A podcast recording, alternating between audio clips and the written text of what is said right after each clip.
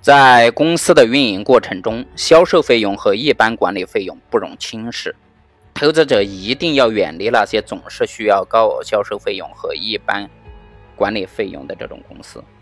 努力寻找具有低销售费用和一般管理费用的这种公司。一般来说啊，这类费用所占的比例越低，公司的投资回报率就会越高。巴菲特在一九八三年致股东的信当中这样说道。我们面临的另一个问题，是我们实际售出的糖果磅数停滞不前。其实这也是这个行业普遍遇到的这个问题，只是过去我们没有表现明显胜于同行，现在却一样的凄惨。过去四年来呀，我们平均每家分店卖出的这个糖果数，事实上无多大的变化。尽管分店数有所增加，但是。销售费用也同样的在增加。巴菲特认为，一个真正伟大的企业，其销售费用和一般管理费用都是非常少的。只有懂得严格控制销售费用和一般管理费用的企业，才能够在激烈的市场竞争中出类拔萃。所谓的销售费用，是指企业在销售产品、自制半成品和提供劳务等过程当中发生的费用。包括由企业负担的包装费、运输费、广告费、装卸费、保险费、代理代销费、展览费、租赁费等等。那么，其实还包括这种销售服务费、销售部门人员的工资、员工的福利、差旅费、办公费、折旧费、修理费、物料损耗、低值易耗损的这种摊销以及其他的这种经营费用。所谓一般管理费用啊，包括管理人员的。薪金、广告费用、差旅费、诉讼费、佣金等等。那么，对于销售费用和一般管理费用这类费用呢？有人觉得没有多少啊，不必太计较啊。其实不然，像可口可乐这样的大公司，这样的费用每年都高达数十亿美元。他们对整个公司的运营影响啊，其实是非常大的。另外，不同的行业、不同的公司所占的比例也不尽相同。可口可乐每年的销售费用和一般管理费用占当年毛利润的比例啊，几乎一直保持在百分之五十九。宝洁公司的这项比例大约在百分之六十一，而穆迪公司的这项比例仅为百分之二十五。巴菲特认为，公司的销售费用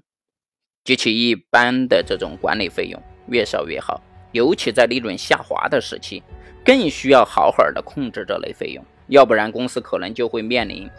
倒闭或者是破产的危险。福特公司最近五年内每年花在销售和一般管理上的这个费用啊，占到当期毛利率的百分之八十九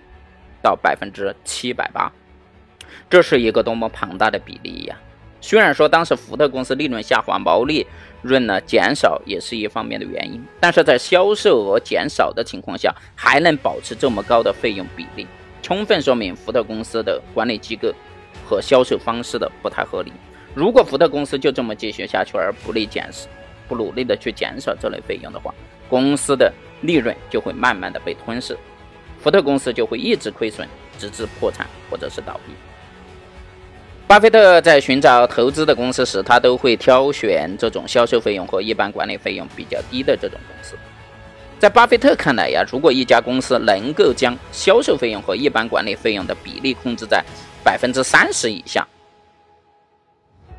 那这就是一家值得投资的公司。例如，巴菲特收购的波山珠宝公司和内布拉斯家具，都是销售费用和一般管理费用非常低的这种公司。但同样的公司啊，毕竟是少数，很多具有持续竞争优势的公司，其比例也在百分之三十到八十之间。此外呀，公如果说一家公司的呃这类销售费用的比例啊超过百分之八十，那么投资者几乎就可以不用考虑这类企业了。如果某一个行业这类费用的比例啊超过百分之八十，那么投资者几乎可以放弃这一行业了。确实有些行业是这样的，比如说我们的航空业。巴菲特知道啊，即使是销售费用及其一般管理费用花费保持较低水平的这种公司，它的长期经营前景也可能被其高昂的研发费用高资本开支和大量的债务所破坏。无论股票价格如何，他都对这类公司避而远之，因为他知道他们在内在长期经济实力如此脆弱，即使股价较低呀，也不能使投资者扭转这种终身平庸的结局。